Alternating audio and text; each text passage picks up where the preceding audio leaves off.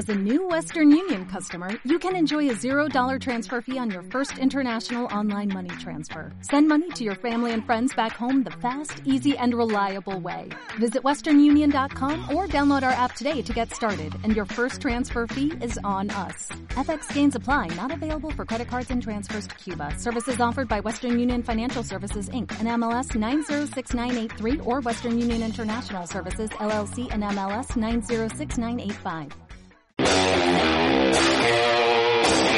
Prepárense porque aquí comienza un cómic y un café.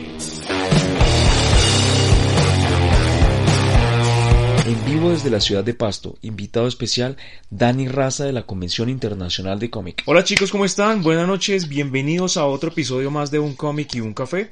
Hoy estamos en vivo directamente desde la plataforma de Instagram, ya estábamos extrañándolos mucho. Normalmente estamos transmitiendo desde Facebook y YouTube. Entonces ya estamos hoy oficialmente desde Instagram. Tenemos un programa muy bacano y muy especial hoy. Tratamos siempre de traer temas diferentes. Hoy vamos a hablar de esas, eh, esas traducciones curiosas, extrañas y de cierta forma muy graciosas que han existido en los cómics de Marvel y DC desde que se empezaron a imprimir en español. Y pues nada, hoy viene acompañándome nuestro panel oficial. Eh, ustedes ya los conocen, pero se los vuelvo a presentar. Aquí a la izquierda en su pantalla ven al señor Alejandro Alex J. Fox. Hola Alejandro. Freddy, muy buenas noches. Buenas noches a JP y a todas las personas que nos están viendo en este nuevo formato. A ver cómo nos va. La idea es ir mejorando y traerles siempre cositas de lo que nos gusta a nosotros y que sabemos que les gustan a ustedes también. Claro que sí, por aquí en la parte de abajo derecha ya lo conocen, se los vuelvo a presentar a, los que no, a los que no lo conocen, a Juan Pablo, que se hace llamar JP Comics. Hola Juan, ¿cómo estás? Bueno chicos, bienvenidos al podcast de cómic. Hola Alex, hola Frey, ¿cómo vamos? Y a todo nuestro querido público que nos asiste el día de hoy. El tema es claro, no hay dudas, pero no es el único tema del día, hay doble tema. Así que va a hablar un poquito de traducciones raras. ¿Tienen sentido? No mucho, ¿por qué las hicieron? Alex nos los va a contar. Pero a su vez, también vamos a viajar un rato al mundo de los sueños, a la ensoñación, al ensueño, como curiosamente se tradujo en su época, valga la pena, en los cómics. Y alguito de Sandman, alguito de esto, alguito de actualidad, tal vez una que otra efeméride, hoy no lo vamos a gozar. disfruten mucho este programa que trae muchos datos, ustedes saben que Juan y que Alejandro tienen una memoria muy buena y de seguro nos van a traer recuerdos y cosas muy bacanas porque por ahí estaremos hablando de Novaro, estaremos hablando de, mm, de Edith también, estaremos hablando, bueno, de varias editoriales que ya desaparecieron pero que nos trajeron casos bien curiosos y como lo dice Juan, también vamos a hablar un poquito de Sadman, aprovechar que yo creo que ya muchos han visto la serie pues para dar un poco nuestro punto de vista y adicionalmente pues también para hablar un poco de la serie que yo sé que a mucha gente le gusta, entonces nada Juan, te dejo con la conducción del programa el día de hoy. Ok chicos, parece que yo estoy conduciendo eso aquí en este pequeño cuadrito de la esquina. ¿Soy el que conduce? Nice. Wunderbar. Bueno, empecemos ya hablando en serio. Traducciones. Se han hecho desde el principio de la historia y en los cómics no es distinto. Cada país ha querido adaptar a su manera sus propios personajes. Si no hubiera eso, no hubiéramos tenido Marvel Man, después Miracle Man en Reino Unido, y todas las versiones raras que Super Duperman ha tenido por todo el planeta. Pero a hablar de Latinoamérica, vamos a hablar de México para abajo, también vamos a hablar un poquito de España porque España nunca falla y aunque hoy no haya tantas ondas vitales ni a todo gas como quisiéramos, Dios sabe que me encantaría estar hablando de eso, va a hablar un poco de cómo ha sido esto. Y la primera pregunta del día es, ¿cuál fue la editorial donde leyeron por primera vez en español? Ahora, vale, y esta vez la voy a cambiar, todo el juego. Primer cómic en español. Puedes decirme, no, es que yo estaba leyendo con Dorito y es perfecto. Pero también vamos con superhéroes. Vale, ¿cuál fue la primera? Alex, comienza tú. Bueno, digamos que mi, inicio no fue con cómics, fue con las tiras del periódico. Eh, hace muchos, muchos abriles, cuando el tiempo y el espectador publicaban las historietas dominicales.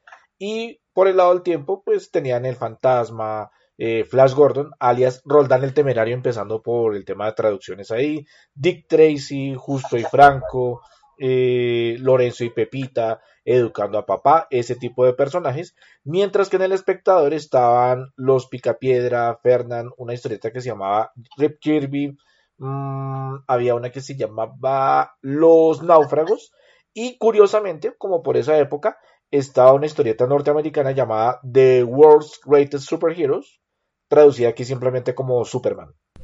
Vea, sutil. Oye, tú, de hecho, hablando, mencionaste justo y franco. ¿Soy yo o esos chistes eran intraducibles? Hola, hola. Hello hola, ¿cómo están? Qué milagro. Pláceme, pláceme saludarlos y de unirme a, este, a este peque- a esta pequeña charlas de, de cosas mal traducidas o, o absurdamente traducidas, no sé. Básicamente. Pues bueno, con respecto a lo que estaba comentando Juan, principalmente yo creo que eso también tiene que ver un poco con la habilidad del traductor. Había gente muy literal en aquella época y no traducían muy bien los chistes. Encontrábamos traducciones hechas a mano, la rotulación hechas con máquina IBM, que era lo que uno acostumbraba a ver en la mayoría de las historietas, y obviamente un estilo muy particular de cada quien. Había gente que lograba sacar, adelante chistes sin mexicanismos, tratando de ser muy conscientes que esas historietas iban desde México hasta la Tierra del Fuego y que todo el mundo debía entenderlas. Es justo, es justo, es justo.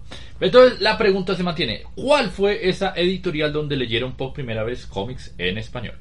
Ah, bueno, ya hablando de ese tema, Novaro. ¿Navarro? Listo, va un punto para Navarro. Yo recuerdo haber leído Editorial 5. Eso fue como lo primero que yo alcancé a leer.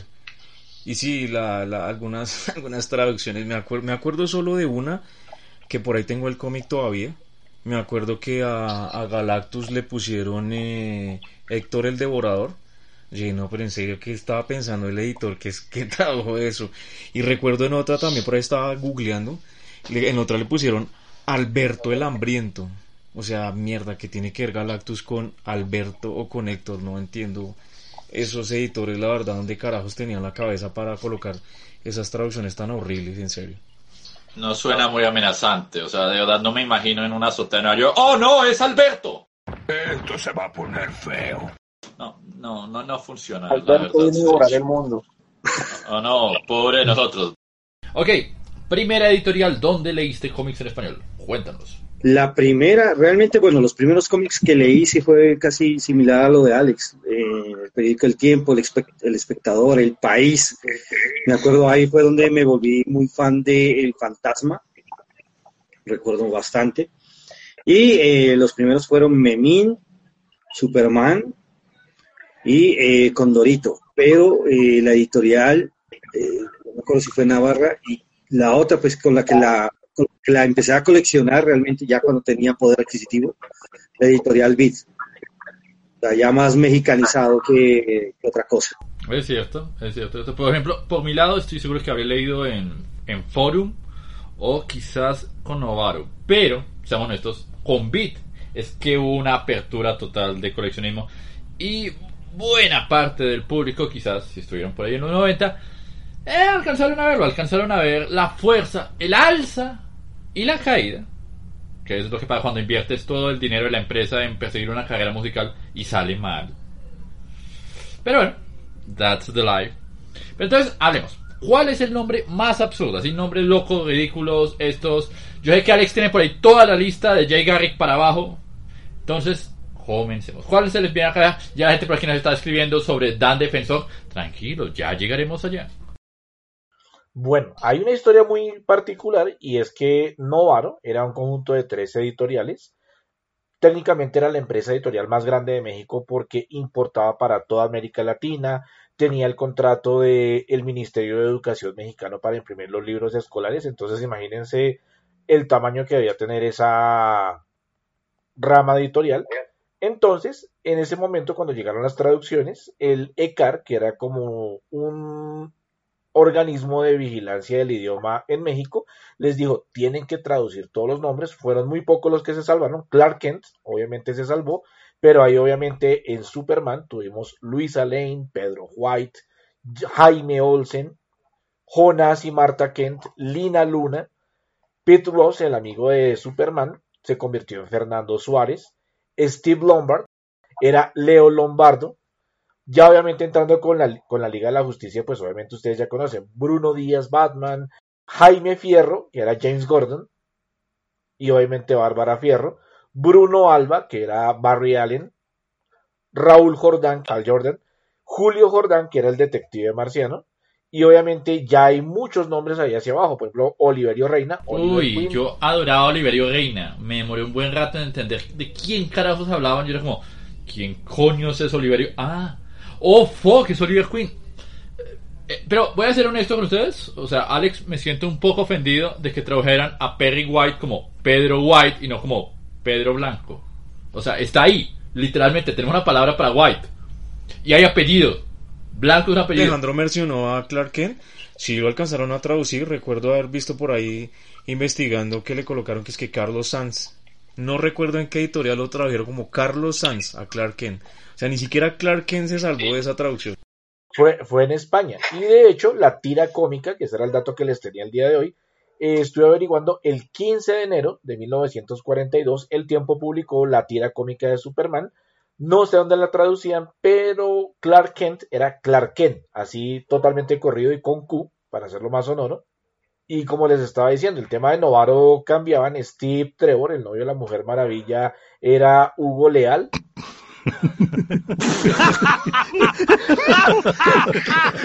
Habíamos hablado el otro día de Scott Free, el hombre milagro. Ahí se llamaba Oscar Mora.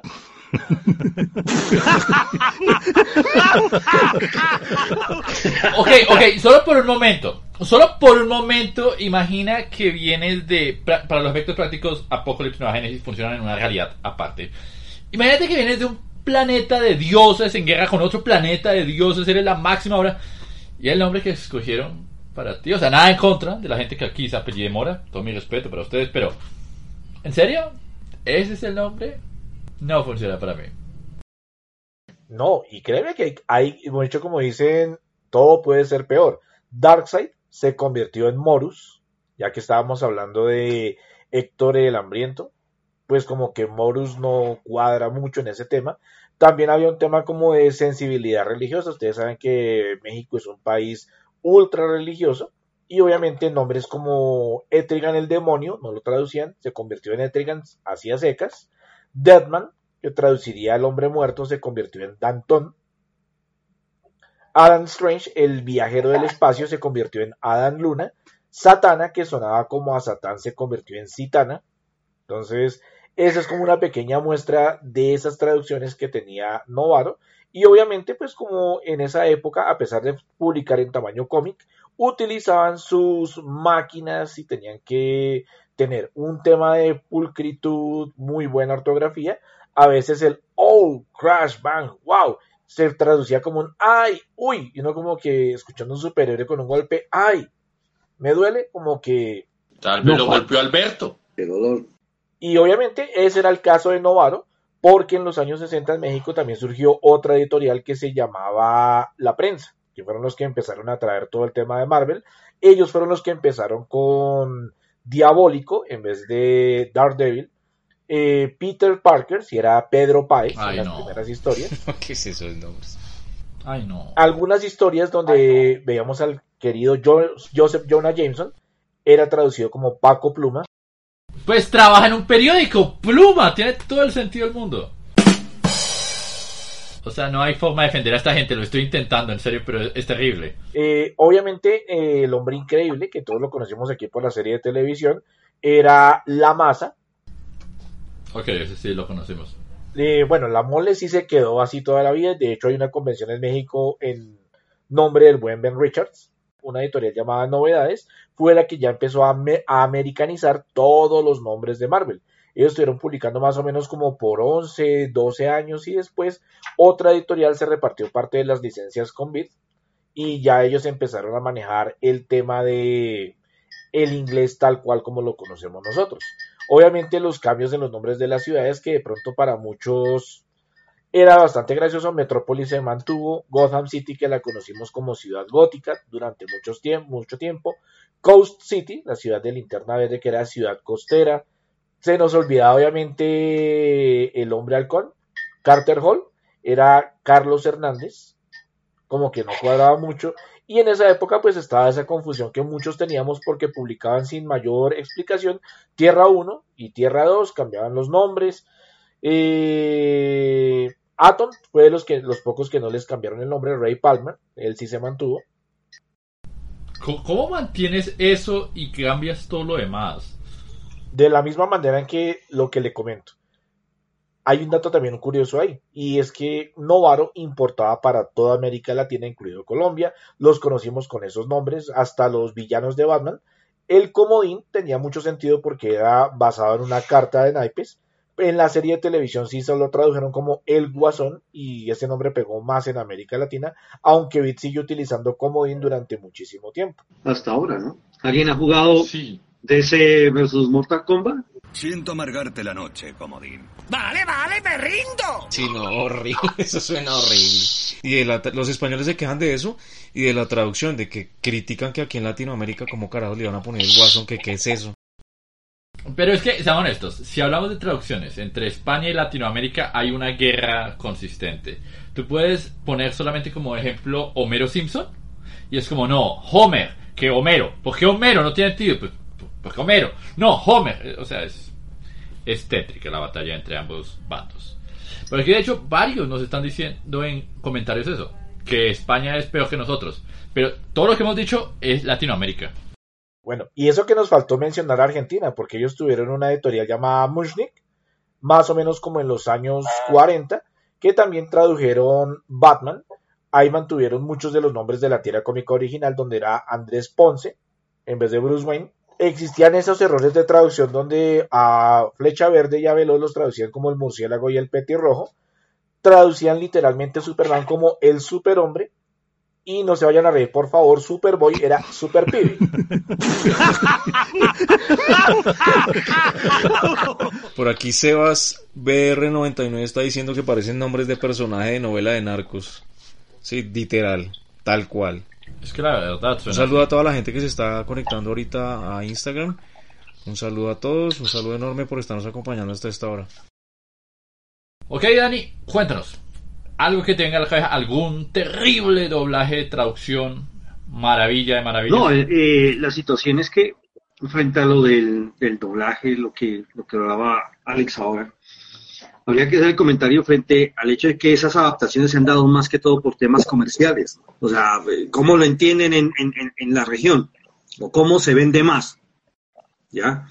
Porque, por ejemplo, me acuerdo tanto en la serie animada de, de Superman, la primera, la primera aparición de Doomsday, a Doomsday no le llamaron Doomsday, le llamaron Penumbra. Doomsday, no, perdón, Darkseid. Darkseid. Darkseid, cuando aparece El Darkseid por primera vez, ¿saben?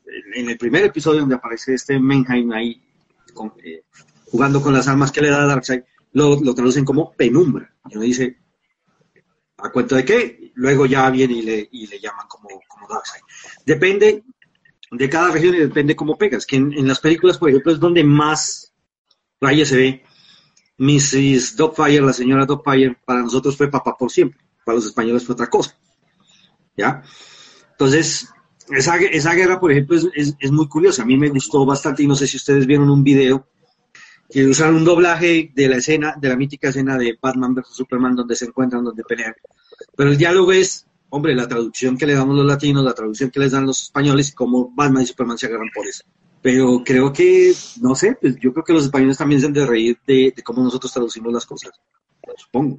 A pesar de que ahora hay que dar gracias a Dios de que varios de esos nombres, como por ejemplo la rana René, que para nosotros tantos años viviendo con la rana René, pues ahora ya lo americanizaron y dijeron, no, es Kermit, Kermit la rana, ya no es rana René. Ah, bueno, ok, despidámonos de ese nombre entonces. La rana René tenía ritmo, tenía como esa poesía, porque en España era la rana Gustavo y los teleñecos.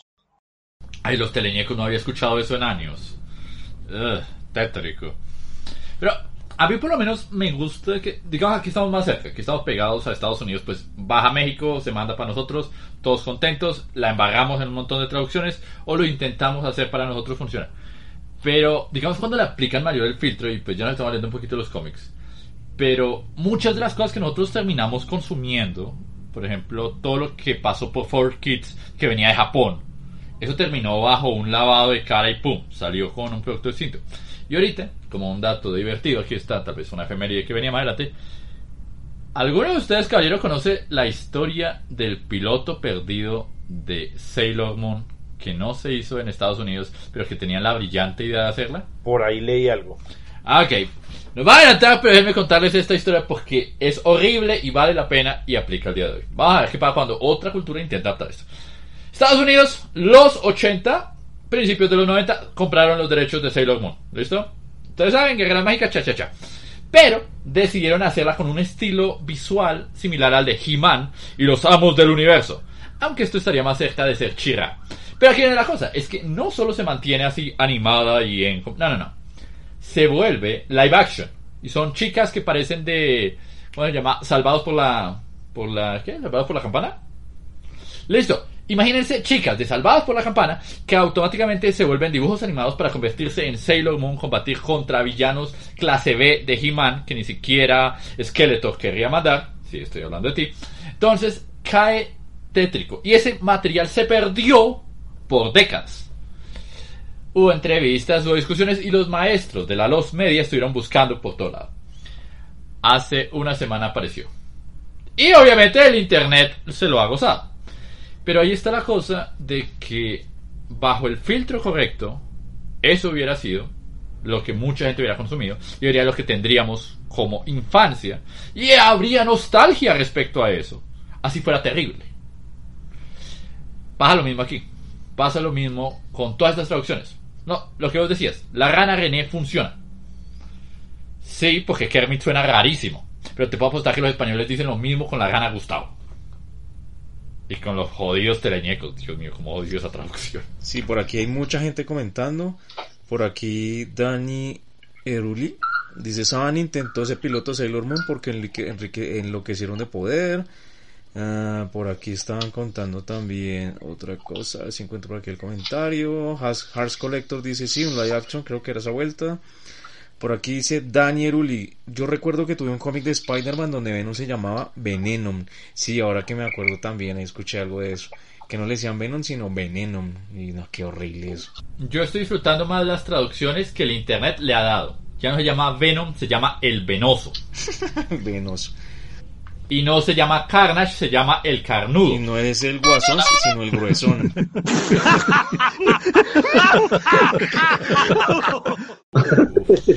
Oigan, miren que yo no he podido con, con el guasón en, en portugués. Eh, Coringa. Me suena tan a crema dental. Brasil es una delicia porque era Super Homem y no era Luisa Lane sino Laura Lane. Y obviamente había muchos personajes. Box Bunny allá era Pernalonga, eh, el pájaro loco era Pica Pau. Tribilín, mm. literalmente, tú lo acabas de decir. Tribilín era Pateta, Eh, Goofy, mejor dicho. Ahí está, agregando nombres raros. El nombre de Jughead, de Archie de Riverdale, personalmente a mí me encanta. Y así es como lo conocí. Y al día de hoy todavía molesto con él, con el buen Torombolo Jaramillo. Ah, sí, sí, Torombolo. Obviamente mantuvieron nombres Archie, Betty, Verónica, eh, el señor eh, Paz, ese era otro nombre, la señorita Canuta también, que en la versión de Riverdale le hicieron demasiado hermosa. Reggie, que es Carlos, obviamente, eh, Sabrina Dilton, Gorilon, que era Moose, Esther sí la mantuvieron. Uy, hombre, uno pudiera hablar así. Y lo gracioso es que muchos de esos nombres los mantuvieron en el doblaje mexicano de los años 60. Yo creo que esa fue la edad de oro del doblaje. Porque si ustedes se dan cuenta, los traductores que trabajaban en esa época eran unos genios. Uno puede ver hoy en día Superagente 86, Mi Bella Genio, Hechizada y son graciosas. O sea, lo adaptaron perfectamente. El tema de los loops. De hecho, Los Picapiedra tiene algo muy curioso. La traducción traía risas grabadas. La versión para Latinoamérica no tiene risas grabadas, incluyen muchos chistes de la época, pero la verdad es realmente genial la forma en la que actores como Julio Lucena, el Tatar Bisu modulaban los personajes, era inigualable. Por aquí Hazard Collector de hecho nos pregunta que si alguien aquí vio el piloto del Dragon Ball clásico antes de que llamara Dragon Ball para Latinoamérica. El dragón mágico Doru, algo así. Cero y el dragón mágico. Y fue terrible. Y después dice, dice la leyenda que el tipo encargado de doblaje, o bueno, alguno de los productores, se fue a España, vio que Bola de Dragón estaba vendiendo, se devolvió y cuando le dijeron que vamos a volver a doblar eso, hizo su propia empresa de doblaje con juegos de azar y mujerzuelas. Y funcionó. Bueno, Frey, ¿algunos que te acuerdes por ahí? ¿Algunos que quede sin mencionar? Doctor Centella, ¿dónde, dónde tradujeron eso? En México. ¿Te- ¿En México, en serio? Uy, no, yo pensé que había sido en España. También había visto por aquí otro de... Ah, de Psylocke, por ejemplo, que lo tradujeron en España literal como mariposa mental. Y pues creo que no, para nada. Creo que es como bloqueo mental, más o menos algo así se traduciría, ¿cierto? Si lo fuera uno a traducir literalmente, ¿no?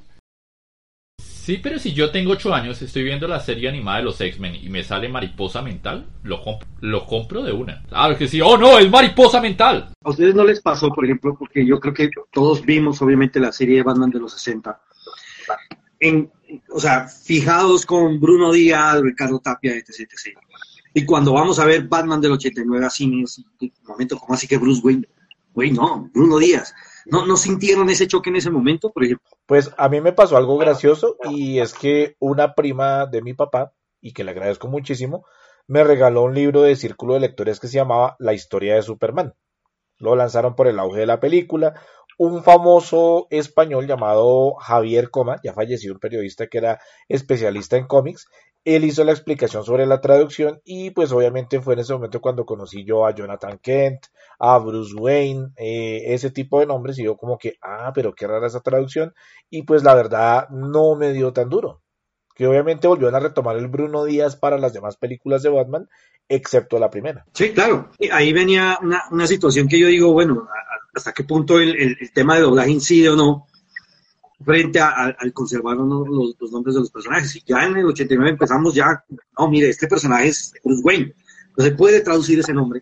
Pero de ahí en adelante volvieron a retomarlo, luego para las nuevas de Christopher Nolan, otra vez señor Wayne. Y, esto. Y uno dice, pero ¿por qué tan raro ese choque?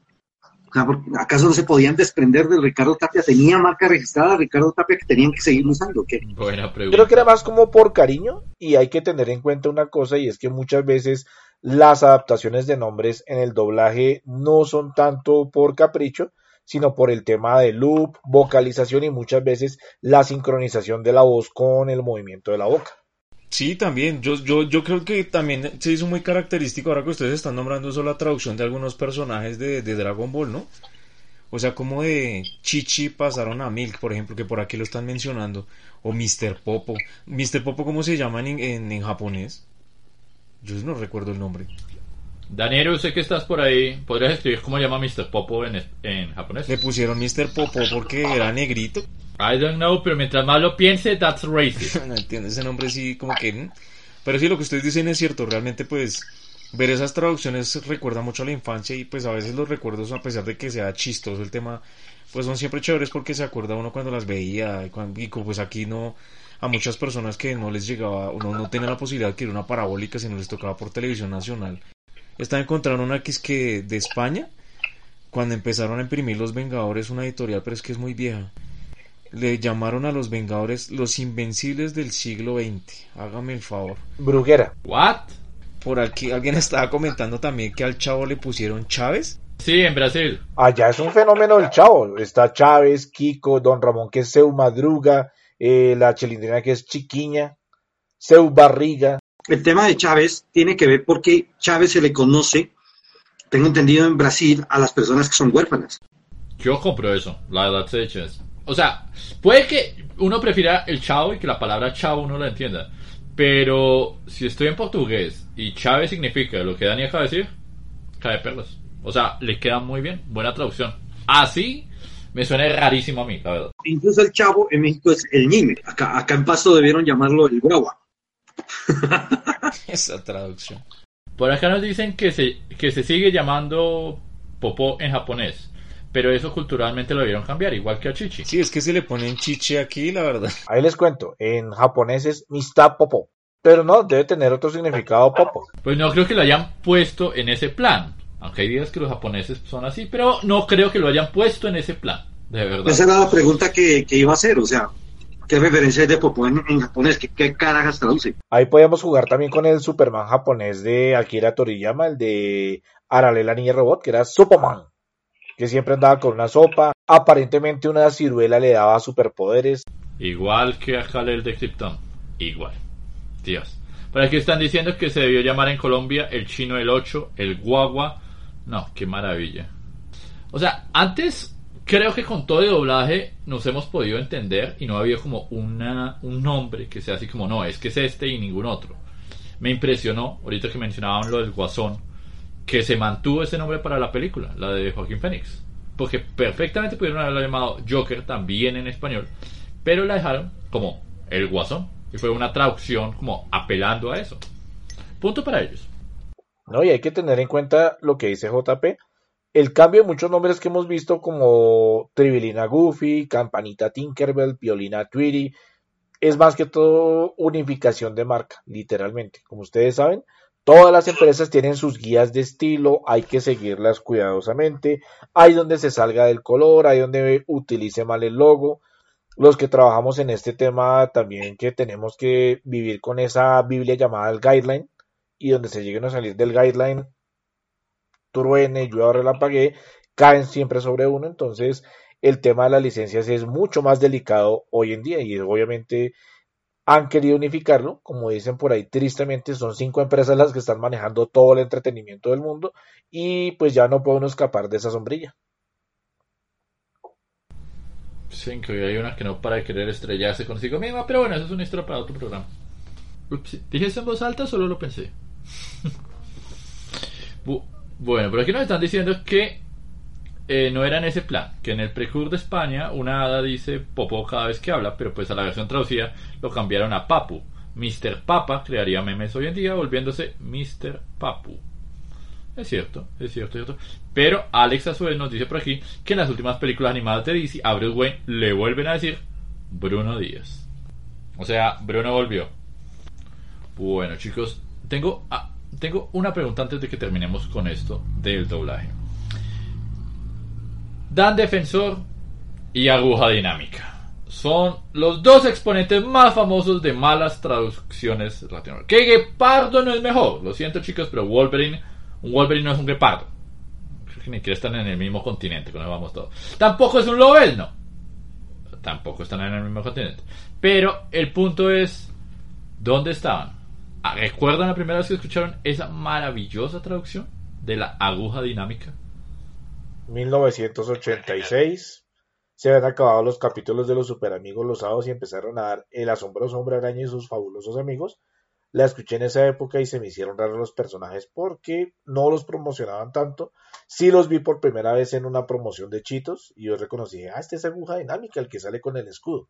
Y tuvieron que pasar varios años hasta que empezaron a llegar los cómics de Forum cuando lo ves, no. Yo, eh, qué verra que era. Y buscando por curiosidad en un diccionario Wolverine, cuando veo la traducción literal que es Carcayú. Ok, cállate Dani, ¿dónde la escuchaste? Aguja dinámica, un clásico. Igual, igual, a mí me pasó la misma, la misma vuelta.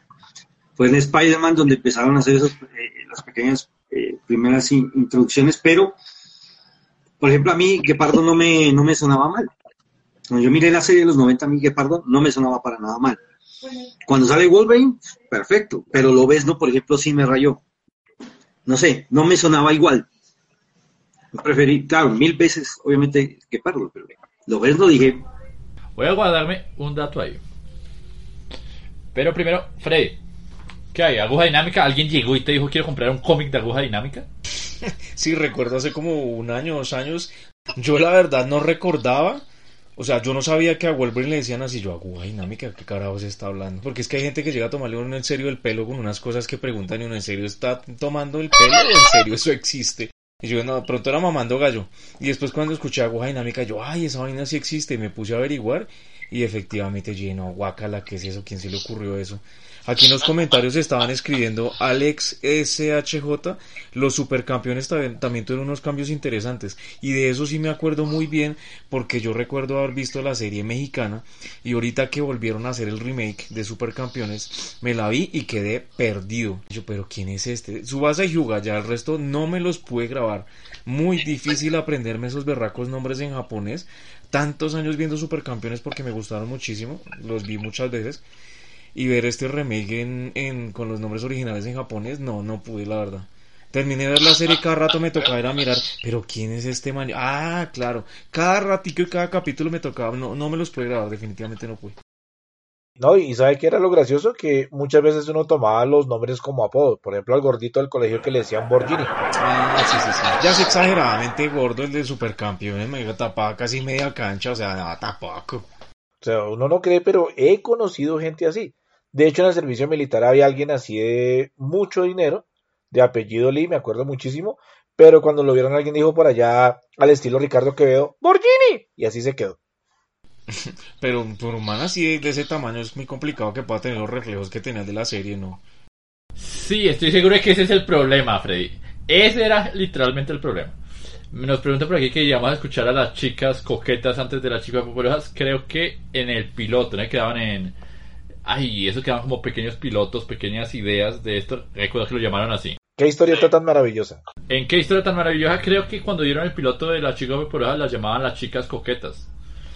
Pero, para hablar un poquito de Wolverine, antes de que terminemos con el tema, ¿alguien se acuerda cómo lo llaman? Es una maravilla. En la traducción original de, mm, de español latino de la primera película de los X-Men, Magneto entra, llega y mira a Rogue que le dice, ah, tú debes ser pícara.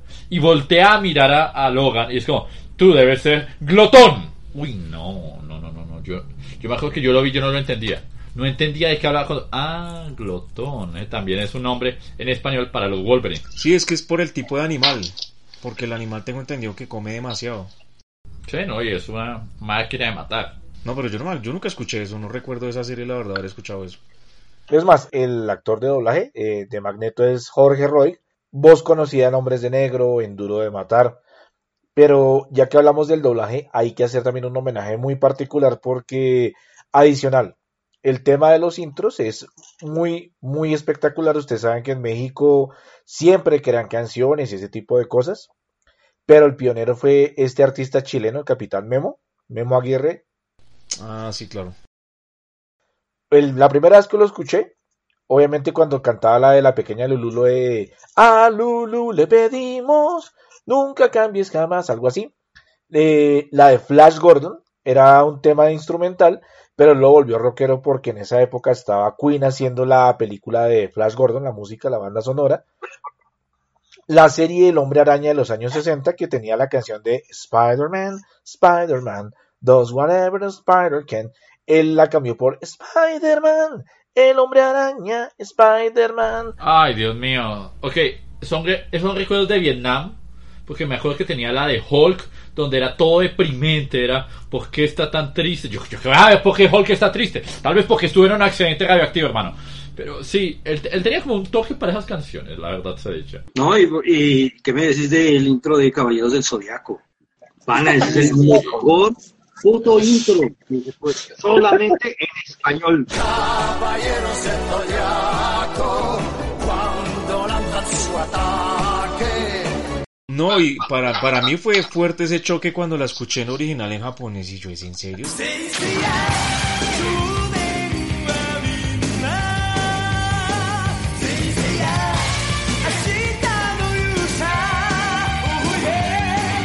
Uy, sí, María. Sensei-ya. Eh, Esos tíos ni siquiera son caballeros, son santos. Pero nos llegó, eh, creo que fue por Chevaliers du Zodiac. Y fue como, ok, vamos a cambiar eh, esto y vamos a volverlo más. Más caballeros de armadura. Y tiene hasta sentido, o sea, para, para nosotros tiene sentido, no nos digamos mentiras. Espérate a que salga la película live action que está en, en- en grabaciones en estos momentos. A mí me encanta que en inglés se llame Knights of the Zodiac. Suena todo, todo absurdo, no sé, lo siento. O sea, es épico y, y rico. Me suena raro escucharlo en, inglés. Pero para hablar de doblaje nos podremos quedar aquí todo la santa noche. Y aunque quisiéramos hacer esto, este podcast tiene una duración. Entonces, nuestro segundo tema del día, curiosamente, está ya sin malas traducciones, pero en el tema de las adaptaciones, es Sandman. La serie que ya lleva tres semanas en Netflix, que por fortuna ha logrado estar en el puesto número uno, le ha ido bien, excepto en Colombia, donde quedó en segundo puesto detrás de Pasión de Gavilanes, que tiene nuevos episodios. No es en serio, no es en serio, hasta en Argentina, que iba ganando Pasión de Gavilanes, Sandman logró pasar el puesto número uno. Salió una lista entera de países y Colombia era como, no, no, no, Pasión de Gavilanes. Y donde todavía Netflix tuviera a Betty la Fea, sería puesto 3. Y ustedes lo saben. Literal, tal cual. Ok, no, no vamos a hablar con spoilers, tranquilos, no va a haber spoilers de Sandman. Pero entonces mi pregunta para los tres empieza con, ¿ya se vieron la serie? ¿Ya tuvieron la oportunidad? ¿No se la han visto? ¿Están esperando para verla? Cuéntenme. Y vamos en que... A orden de manecillas. Vamos primero con Freddy. Me gustó bastante y, y me uno a JP. Me gustó el mismo episodio que le gusta a JP. Creo que fue, para mí también fue el mejor episodio de toda la serie. El sexto episodio. Fue, la, contaron la historia muy, muy bien. El anterior no se me hizo tan chévere. Alex, ¿cómo te fue? ¿Viste Sandman? ¿No viste Sandman? ¿Qué pasó por allá? Voy apenas en el segundo capítulo, pero lo que he visto me ha gustado. Tiene como ese ritmo antiguo de narración lenta que se va cocinando a fuego lento, algo que de pronto a muchos televidentes no les gusta hoy en día porque están acostumbrados a explosiones desde el primer momento, a chistes, a ese giro argumental a ir a 120 por hora, pero me parece que esa es la gracia de la serie, que se vaya cocinando poco a poco. Un excelente diseño de producción, me pareció adecuado, perfecto el actor que está haciendo de Morfeo. Y pues poco a poco ir viendo a ver qué sucede, si la serie tiene éxito, si soñar no cuesta nada, nos regalan algún día una miniserie de muerte, el alto costo de la vida. No lo veo imposible, pero primero toca llegar a la segunda temporada. Y ahorita les digo cuál es el problema que hay con eso. Dani, por ahí te vi haciendo jaras. Voy a imaginar que no lo has visto. La verdad no la he visto, no me ha llamado la atención verla, soy muy honesto. Eh, Netflix ahí me la ha sugerido, pero no he querido, no porque tenga mala experiencia con las series de Netflix o algo así. Hay algunas que son terribles, hay otras que son muy buenas, pero no está en mi radar en estos momentos. La tengo ahí en mi lista de espera, pero no con alta prioridad. Fair is fair. Voy a repetirme Cobra Kai, porque ya viene el estreno de la última temporada y esa sí está de Es Cobra Kai, nadie te culpa. Pero la verdad sí he escuchado buenas críticas, he escuchado de la, de la serie, que he escuchado que incluso le hacen muy buenos homenajes al, al- a la novela gráfica como tal, pero de ahí a que te diga que... De hecho, me pareció rara que la saque Netflix, ¿no? Porque supone que HBO Max debería estar la... Venga para acá, que eso, eso es propiedad mía. Es que de hecho ahí es para donde van, van los tiros. Ok, entonces, ¿por qué salió bien esto? No es de Netflix. Listo, empezamos por ahí. La serie no es de Netflix, es de Warner Bros. La cuestión es que cuando Warner sacó la serie, prácticamente fue como, bueno, ok, esto es lo que estamos trabajando, este es el proyecto. Algo de contexto previo. Es obvio que yo no puedo ser tan objetivo con esta serie por razones obvias. O sea, si tienen alguna duda, me alegra de corazón que le esté yendo bien porque de verdad vi cómo trabajaba esta gente, hablé con ellos y se nota lejos. Estaban como locos haciendo que esto funcione. Neil Gaiman lleva tres semanas pidiéndole a todo el mundo que la vea en Twitter para ver si la renuevan segunda temporada.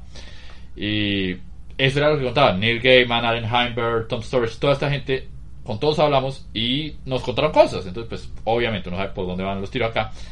Y ellos algo que dicen es que cuando salió la serie, era como listo, tenemos este proyecto, tenemos Sandman, esto es en lo que estamos trabajando, aquí hay algo de arte conceptual.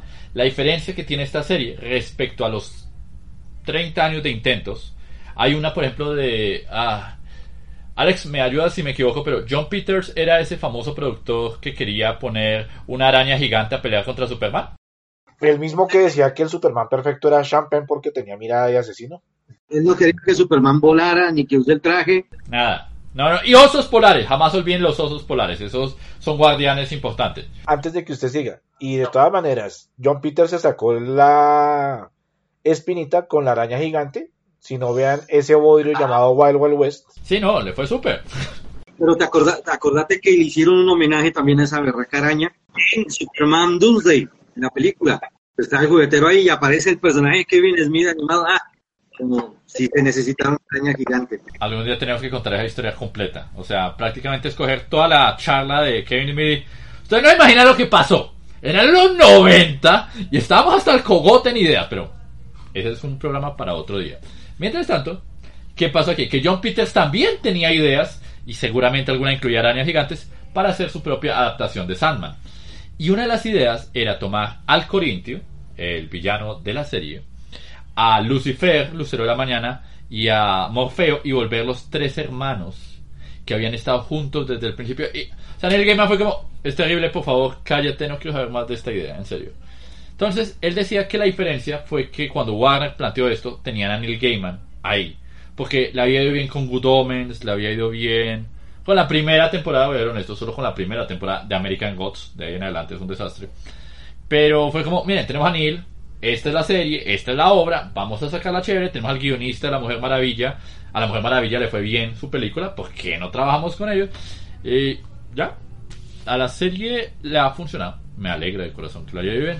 Y lo que decían, obviamente, dado que pues Alex solamente va en el capítulo 2 y Dani nos dice que pues ahorita no está en el radar, y por mucho que quisiera, no podemos hablar hoy de Cobra Kai, pero un día lo haremos, o un día lo haremos. Entonces, lo que la pregunta de, por ejemplo, cuál es el capítulo favorito o si han visto los dos nuevos capítulos, que por cierto, se liberaron dos nuevos episodios, pues no tiene razón de ser. Entonces, ya más relajados y hablando un poquito de temas varios, como ven, como un tema adicional chiquito aquí, todo, y quiero decir, todo el chicharrón que ha pasado con Warner estas últimas dos semanas. Y ahora vamos al revés. Dani, vas primero. Warner Bros., HBO Max y todo esto. Hoy me leí un artículo que decía que los directores de Parker habían entrado a los estudios de Warner a sacar la película. Ellos querían rescatar la película de Batgirl. Y se toparon con el hecho de que Warner la ha borrado. La borró. No tienen absolutamente más que los 10 minutos que ni siquiera las escenas de Batman que ellos habían grabado eh, salvaron. Esto pues realmente es una papa muy odiosa. Han habido películas en toda nuestra historia que han sido canceladas, series que han sido canceladas y nunca vieron la luz del día. Eso no es nuevo, eso no es nuevo. Y si la película de Batgirl tenía que simplemente no salir por temas en que pues ellos miraban que no cuadraba con los planes que tenía Warner, que en estos momentos Sasla, el signo que tiene en la frente no es el de DC, sino el de pesos, el de dólares. Él necesita recuperar dinero, igual que tengo entendido que han suspendido ya una serie animada de Batman que estaba, eh, también otras películas que, Suspendido, camino, y entonces la situación está en que a mí realmente no es que me preocupe mucho la crisis, a mí lo que me preocupa es qué decisiones van a tomar frente a la, a, a, la post-crisis, que es lo que nosotros realmente vamos a ver. O sea, si en verdad va a volver Henry Cavill o no, si en verdad eh, quieren restaurar o no el Snyderverse, que ojalá no lo hagan, que, ¿qué, ¿qué es lo que quieren hacer? Porque el problema está que lo único seguro, lo único certero en estos momentos es que dicen plan de DC a 10 años. Que lo único que va a continuar es Wonder Woman 3, que va a salir Aquaman, que va a salir, pero del resto, de incluso yo estoy muy preocupado por Blue Beetle. O sea, estos, estos manes, yo no sé cómo siguen grabando, porque hasta ahora yo creo que ya hubiera ido donde Warner a decirles, oiga, seguimos grabando, seguimos perdiendo tiempo aquí, ¿qué, qué, qué vamos a hacer? Porque el, el, el lío está en, eso, mientras que Marvel, que construyó muy bien su universo durante los primeros 10 años, en estos momentos hace un bollo de mierda, le pone un citillo y taquilla como quiera, pero Warner ya no se puede dar lujo. Super Mascotas, para cerrar, es una muy buena película lamentablemente la marca DC ya no vende, porque no hay otra forma de explicar el por qué a esa película le fue mal en taquilla, o sea, le está yendo mal en taquilla, no está haciendo los números que debería hacer. Los Minions fue una película regular, pero disparó taquilla, vende, que da miedo. Es lo único que tengo que decir, frente al mierdero de Warner. Dani, las películas de Warner de la serie animada de Batman, que está haciendo Bruce Timm con Matt Reeves, eh, la película Mary Little Batman, dos películas de Looney Tunes, la de Steve Urkel y la, El asombroso mundo de Gumball, no las cancelaron. Lo que pasa es que ya no van a ser producidas directamente por HBO Max, las películas siguen en producción, pero se las van a vender a otros streaming. Ahí es donde, ahí es donde, por ejemplo, tiene un, un, un rayo, porque es decir, ya HBO no les, Warner, mejor dicho, no le está confiando eso. Sale solamente por cumplir el contrato, porque es que en esa de Batman, si no estoy mal, también está J.J. Abrams. Y J.J. Abrams tiene un contrato carísimo con Warner en estos momentos para el desarrollo de productos. Me preocupa que lo que están diciendo es como, yo no siento que HBO vaya a ser la casa de DC con algunas de estas ideas. O sea, es como, no me malentiendan, me gusta de alguna manera que uno diga como, bueno, está bien, si no fue por HBO, por otro lado sobrevivirá. Pero es como si yo dijera, uy, voy a hacer una serie sobre el Doctor Strange del MCU o simplemente el Doctor Strange y la voy a poner en, ¿qué te digo yo? En Amazon Prime. Al menos uno sabe que todos los productos de Marvel, quitando el par de Spider-Man, que todavía está toda esa discusión de Sony, productos de Sony, pues todos esos están en Disney Plus, ¿me entienden? Cosa similar a lo que pasa, por ejemplo, con Star Trek. Hay Star Trek en Amazon, hay Star Trek en Paramount, que debería ser su casa, y hay Star Trek en Netflix. Entonces también está perdido por uno por el otro. Pero hay una cosita más que vi hoy y que me tiene bastante preocupado, y es la cancelación tan absurda de series animadas, de películas animadas, de proyectos animados. O sea, los que decíamos de DC, se le suman tranquilamente otros 36 proyectos más, de distintas cosas. Entonces, parece, de acuerdo a algunos datos que por ahí me han pasado, esperemos datos confiables, esperemos que no. Hola, hola, hola. Que si no vendes, si tu serie no está siendo muy vista, no está siendo como consumida, pues te cancelamos. Chao, te vas. No importa que ya esté terminada. Por ejemplo, digamos, yo me estoy ahorita viendo. Ahí está, spoiler. Fenomenoide. ¿Por qué? Porque sé que Fenomenoide no es el producto que más va a vender en HBO Max. Así que tranquilamente en dos días me dicen, lo quitamos porque ocupaba espacio. Y necesitamos que el espacio se vaya a algo que venda. Lo hemos hablado con JP hace unos 15 días y es este. Cuando ellos retiran un producto, eh, tiene dos implicaciones. La primera, el tema de algoritmos y segundo, ustedes saben que cualquier producto que se exhiba por temas contractuales genera, tendría que generar regalías para músicos, escritores, actores y productores. Y al retirar ese producto, pues dicen, oiga, yo no lo estoy presentando, no lo estoy vendiendo, no tengo por qué generar ese pago. Y para ellos eso es deducible de impuestos. Es cierto. Dani, ¿vas a decir algo? Sí, lo que pasa es que lamentablemente en estos momentos nos estamos encontrando ya con una nueva era de, producción, eh, tanto cine, música, televisión, ya es la era ya de los algoritmos. Ya no lo decide en estos momentos eh, el contenido del producto como tal, lo designa el algoritmo. Hay algo muy interesante, no sé si ustedes han visto una serie de HBO Max que la recomiendo muchísimo, que se llama Barry, y ahí muestran el caso, que producen una serie de televisión que en Rotten Tomatoes y la crítica dice fenomenal, la mejor serie vista en, siglos. Y de ahí cuando la chica va a decir, ¿cómo así que cancelaron la serie? Sí, es que en los, en los primeros 15 minutos la serie no generó los algoritmos que se necesitaban.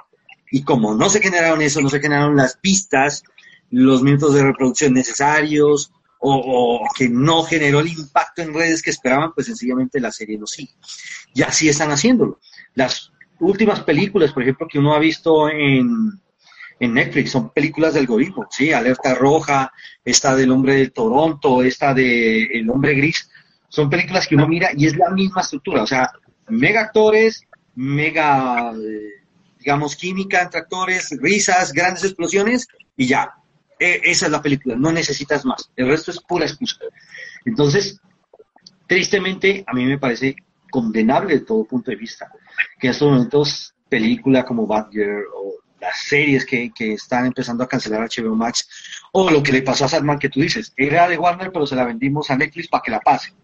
O el hecho de que estén pasando los derechos a, a, otras, a otros servicios de streaming, significan sencillamente que en estos momentos ellos no están cumpliendo los productos, que no están dando el impacto que ellos requieren y que tristemente nos vamos a encontrar en una era donde no importa el buen guion, lo que importa sencillamente si al público le gustó o no. Eso es cierto. Ahora, es irónico, de hecho, ya que hablamos de algoritmos, ¿se acuerdan esa película que al final resultó siendo un documental llamada Space Jam 2, donde literalmente el villano era el algoritmo de Warner Bros? Ustedes no se dieron cuenta, todo era real. ¿Vos viste, vos viste un documental, yo vi un comercial larguísimo de HBO. Claro que no era un documental, nos estaban advirtiendo, señores, el malo es el algoritmo interpretado por, ¿cómo se llama? ¿Cómo es que llama War Machine? Don Chill. Don Chill nos estaba diciendo, chicos, un día van a tener que jugar básquetbol contra el algoritmo para poder salvar a Warner Bros. y los productos de DC. Y todos creímos que era el peor comercial de la historia, porque es malo como solo él. Oh, Dios mío. Pero ahí está pasó. Y no los detuvimos a tiempo. Don Cheadle ganó y es culpa de todos ustedes, querido público. Jamás olviden eso. Exactamente, eso. Es que iba más allá. O sea, LeBron nos quería avisar. LeBron nos estaba advirtiendo lo que iba a pasar y, y no fuimos capaces. No, dijimos, uy, qué mala película, en serio. ¿Cómo hicieron esto? O sea, la primera no era una maravilla, pero era mucho mejor que esto, Dios sabe que sí. Entonces, bueno, sí. Incluso LeBron terminó en el multiversus. O sea, las señales estaban ahí. Todas las señales estaban en la película y en todo lo que está pasando. Por favor, no me tomen en serio para nada de lo que he dicho. Si ustedes de verdad creyeron que algo de lo que he dicho es real, wow, nunca han oído este programa. Pero tienes mucha razón. El problema es que hasta en la música, por ejemplo, ahorita lo que importa es el, el beat. La letra, todo eso del artista, ya, ya no importa. Que importa es el. Ahí está Don Bad Bunny. Que la mejor escena, y perdón que diga con todo y spoilers, que disfruté de Tren Bala fue cuando murió Bad Bunny. Ya. Fin del comentario, cierre del paréntesis del comentario. Gracias. Gracias, Brad. Fui el único en la sala de cine que saltó de emoción. El resto se cagaron de la Ya somos dos. ¿En qué sala estabas? En la mía fueron las dos cosas al mismo tiempo. Bueno, Frey, has escuchado. Las voces han hablado. El caos viene en forma de Warner Bros. ¿Qué opinas tú? ¿Crees que hay salvación? ¿Discovery nos condenó? ¿Ya deberíamos pagar esto? ¿El programa ya está a punto de acabarse? Pues no sé, yo sigo pensando que es por tema de impuestos y de regalías y todas estas vainas que tiene que desprenderse ellos y pagar porque no quieren pagar por la inversión que hicieron. Pero pues sigo pensando, aquí están diciendo que es que se me hace muy extraña las decisiones que están tomando porque si quieren que Superman, Batman y la Mujer Maravilla sean los pilares del universo DC, ¿qué carajos entonces es lo que quieren hacer por lo menos con los live action? Con, la- con las películas animadas y las series sí me parece tenaz que vayan a quitar tantas series, tantos productos porque DC tiene un mercado muy fuerte en el tema de series, cosa diferente que no tiene Marvel que hace muchos años perdió el rumbo la verdad del tema animado que hasta ahora está retomando de pronto con What If, que mm, ahí más o menos no me la paso la verdad porque no me pareció tan buena. Para mí fueron dos capítulos nomás buenos, del resto no, no me gustó mucho esa serie. Mil veces creo que se la lleva por encima todo el material de DC Comics. Entonces sí me parece un poco tenaz. Y sí, lo que ustedes dicen, pues prácticamente no se están arriesgando por nada y están dejando en este momento los proyectos que saben que les va a dar plata y como han tenido tanto problema con ese universo. Pero si alguien lo comentaba por aquí en el en el en los comentarios ahorita, un saludo para toda la gente que se ha conectado y nos ha acompañado. Y ellos decían, ellos eh, hay alguien decía que el, el universo cinematográfico DC en este momento se parece a los cómics, crisis tras crisis y tal cual, literal. Eso es en este momento. Esperemos a ver con qué nos sorprenden. Pues igual lo que va hasta el momento, pues bien. Pues lástima por algunos proyectos, y en serio lo que decía Dani, que qué embarrada que fueran hechos con una película de Batgirl, de eliminar el proyecto totalmente, pero bueno, son decisiones y el dinero es el que manda. Pues sí. Hasta aquí ha hablado el todopoderoso dólar. Las decisiones han sido tomadas a través de su profeta, Saslap. Y ni idea qué vaya a pasar. O sea, seamos honestos. Uno puede decir aquí, no, esta vez va a funcionar, esta vez. Por ahí vi un meme que era el Dr. Manhattan diciendo: Es 2013 y DC Comics dice que tiene un plan. Es 2016 y DC Comics dice que tiene un plan. Es 2018 y DC Comics dice que tiene un plan. Es 2022 y DC Comics dice que tiene un plan. O sea, ¿cuántas veces puedo escuchar yo la misma frase antes de que esté como... "Ah, no les creo, chicos, esta vez ya... Ya no, ya no. Estoy como el papá de, de Chicken Little. Ya no, güey, ya no te creo. Entonces, sorry. Sorry, sorry, sorry. Usted se ha vuelto la novia tóxica. Yo tengo una relación tóxica con DC. La amo y sufro más o menos una vez al mes por culpa de ella. A veces en forma de cómics, a veces en forma de películas. Ella decide cómo me quiere castigar ese día. Principalmente es en cómics. Pero bueno, chicos, ha sido un placer estar aquí el día de hoy. Ha sido un placer para mí ser el conductor de este programa. Pero entonces es hora de despedirnos. Presenten vuestras redes, saluden y hagan un comentario final de todo este caos que va desde ¿por qué tradujimos tan mal eso? Pero aún así funcionaba. A sueño. ¿Estás aquí? ¿No lo estás? ¿Eres de DC? ¿Eres de Netflix? ¿Warner existe? Y sobre todo, Warner. Chico, Warner, ven, sé que me estás oyendo. Sasla. What the fuck, dude? What in the fuckity fuck are you doing? So, yeah. Vemos por Frey. Nada, muchas gracias a todas las personas que se conectaron. Esperamos que les haya gustado el programa, este nuevo experimento por aquí por Instagram que hace rato no transmitíamos. Aquí queda el capítulo para si lo quieren revivir desde el principio. Excelentes datos, mucha info. Gracias a los invitados, a Dani que estuvo asistiendo hoy al, podcast, que siempre es bienvenido. A Alejandro también, gracias por haber acompañado hoy.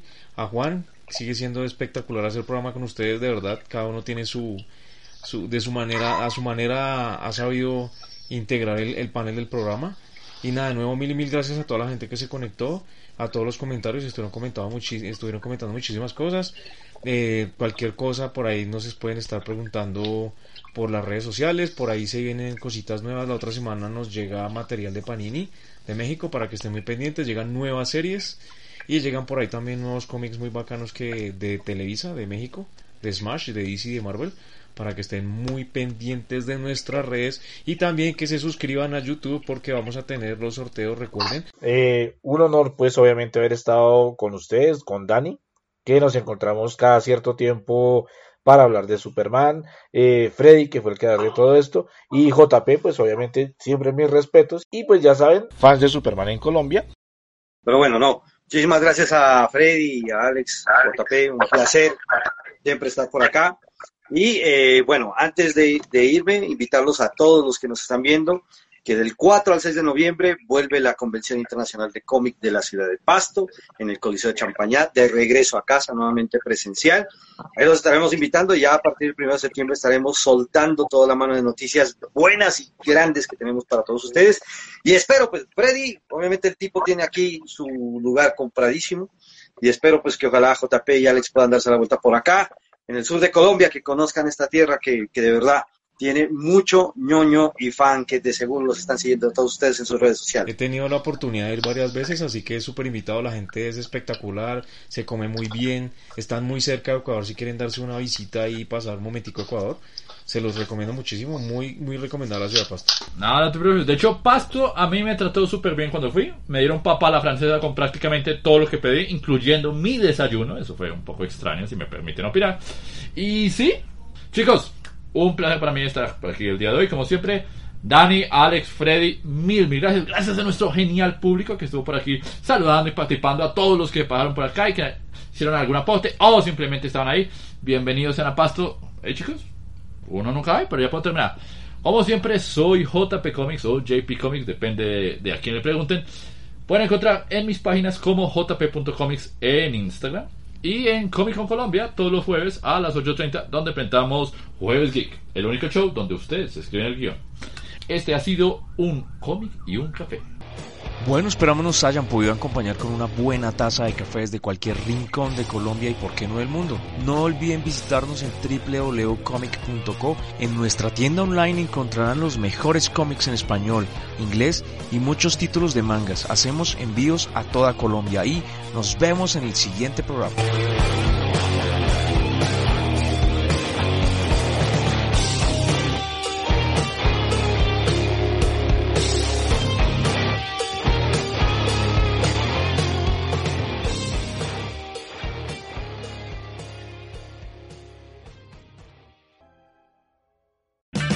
O'Reilly Auto Parts puede ayudarte a encontrar un taller mecánico cerca de ti. Para más información, llama a tu tienda O'Reilly Auto Parts o visita oreillyauto.com. Oh, oh, oh,